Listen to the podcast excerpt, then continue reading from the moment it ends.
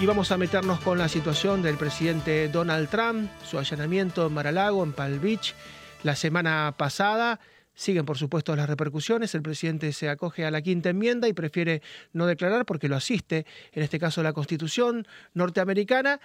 Él ha puesto serios reparos, ha dicho han estado varias horas, miembros del FBI, sin que mis abogados pudieran ver qué es lo que se llevaban, si no han puesto algo, han revisado mi caja fuerte, se han llevado mis computadoras, se han metido inclusive en el vestidor de la ex primera dama de Melania Trump. Vamos a hablar con el doctor Diego Armesto, que es constitucionalista, y nos va a ayudar a entender qué es lo que está pasando. ¿Qué tal, doctor? ¿Cómo le va? ¿Qué tal? ¿Cómo te va? Gracias por la invitación. Doctor, eh, el presidente Trump se acoge a la quinta enmienda, puede no declarar, ¿verdad? Exactamente, la Constitución de los Estados Unidos, como también la Constitución acá de mi país, Argentina, tiene ese derecho establecido en la Constitución que nadie puede declarar contra sí mismo. La quinta enmienda, obviamente, que es mucho más amplia y que tiene dentro de sí eh, varias aristas importantes en cuanto a la protección, porque hay que reconocer que uno cuando mira la televisión habrá escuchado alguna vez invoca la quinta enmienda, apegarse a la quinta enmienda, me acojo a la quinta enmienda, que es un derecho indefectiblemente que te protege contra la, auto, la autoincriminación. ¿Por qué? Porque en el año 1791 eh, la Convención Constituyente de los Estados Unidos agregó la famosa Carta de Derechos o Declaración de Derechos, donde se garantizan la protección de la persona ante acusaciones de un delito o que participe en algún procedimiento legal. Entonces, la Constitución le da ese derecho, posibilidad al ciudadano norteamericano o a cualquiera que la quiera este, argumentar en un proceso legal, la posibilidad de no encarcelamiento, del doble enjuiciamiento, eh, la forma de proteger el uso público de los bienes y una justa indemnización, el delito sin acusación formal por parte de un jurado. Esto es muy claro la Constitución de Estados Unidos porque tiene que haber indefectiblemente una acusación. ¿Para qué? Para que haya una comparencia inicial. Y esto de la obligación de testificar en su contra y la autoincriminación. Es decir, eh, mira, para, para dar un ejemplo práctico y que la gente lo asocie más y lo sepa, en el año 1966, la Corte Suprema de los Estados Unidos, en el caso Miranda versus Arizona, estableció unas determinadas pautas en cuanto al proceso penal. ¿Por qué? Porque había hasta ese momento, y todos lo deben recordar, la famosa frase que se ve en las películas, usted tiene derecho a permanecer en silencio, cualquier cosa que diga será usada en su contra ante un tribunal, permitía, permitía que se iniciaran procesos penales con la simple detención y con la declaración frente al para que la gente entienda. Esto lo que hacía es a ver, producía un grave este, conflicto con el proceso legal o el proceso penal y llevaba adelante graves violaciones a la Carta de Derechos o a la Declaración de Derechos establecidas en la Constitución de los Estados Unidos del año 1791.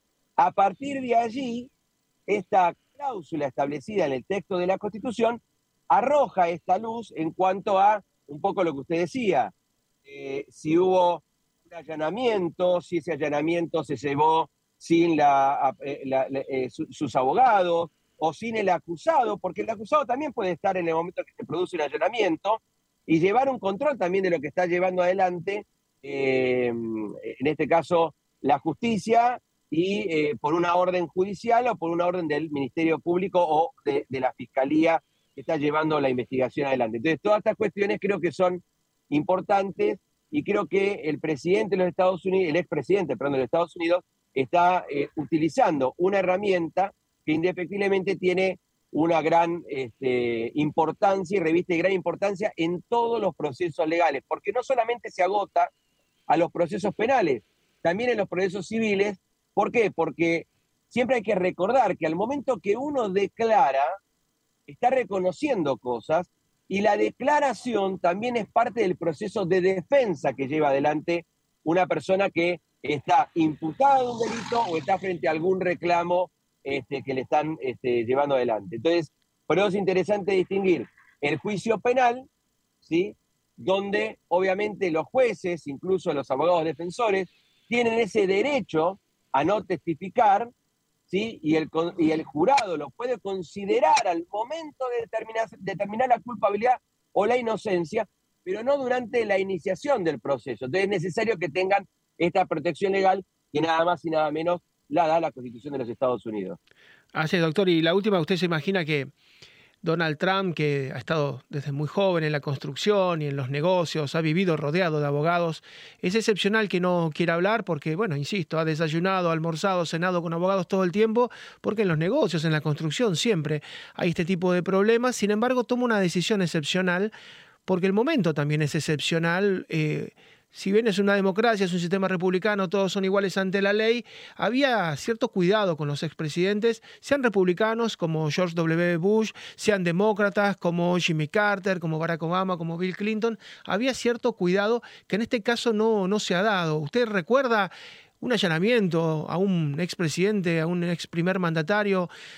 a un titular de la Casa Blanca en su propia casa, ¿recuerda algo similar? Porque los historiadores, por ejemplo, les cuesta mucho encontrar algo.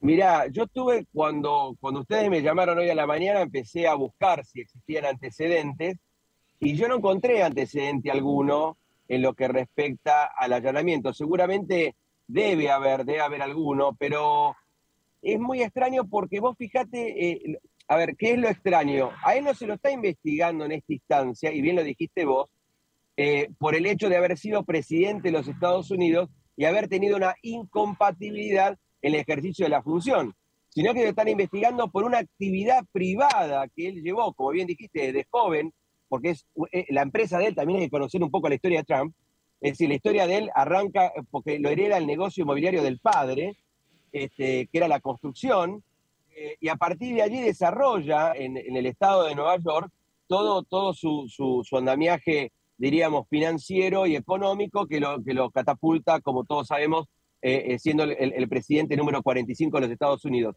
Yo no conozco antecedentes, me parece que eh, hay que poner el ojo en esta acción, creo que hay que seguirla constantemente porque yo no, no quiero, a ver, adelantarme a opinión alguna, pero creo que existe muchas veces, a veces existe una, animosidad en la política este, que puede producir eh, un detrimento en las garantías y los derechos eh, constitucionales reconocidos de la Constitución. Por eso me parece que es interesante y es bueno que todo el mundo lo sepa, eh, que todos los, televidentes de ustedes lo sepan, que, es, una, es un derecho que existe y está inculcado en la Constitución del año 1791 y es una facultad que todos tienen el derecho a utilizarla para ejercer especialmente en la defensa, en el debido proceso y la defensa en juicio, que nada más y nada menos que respetar eh, una garantía que da la Constitución.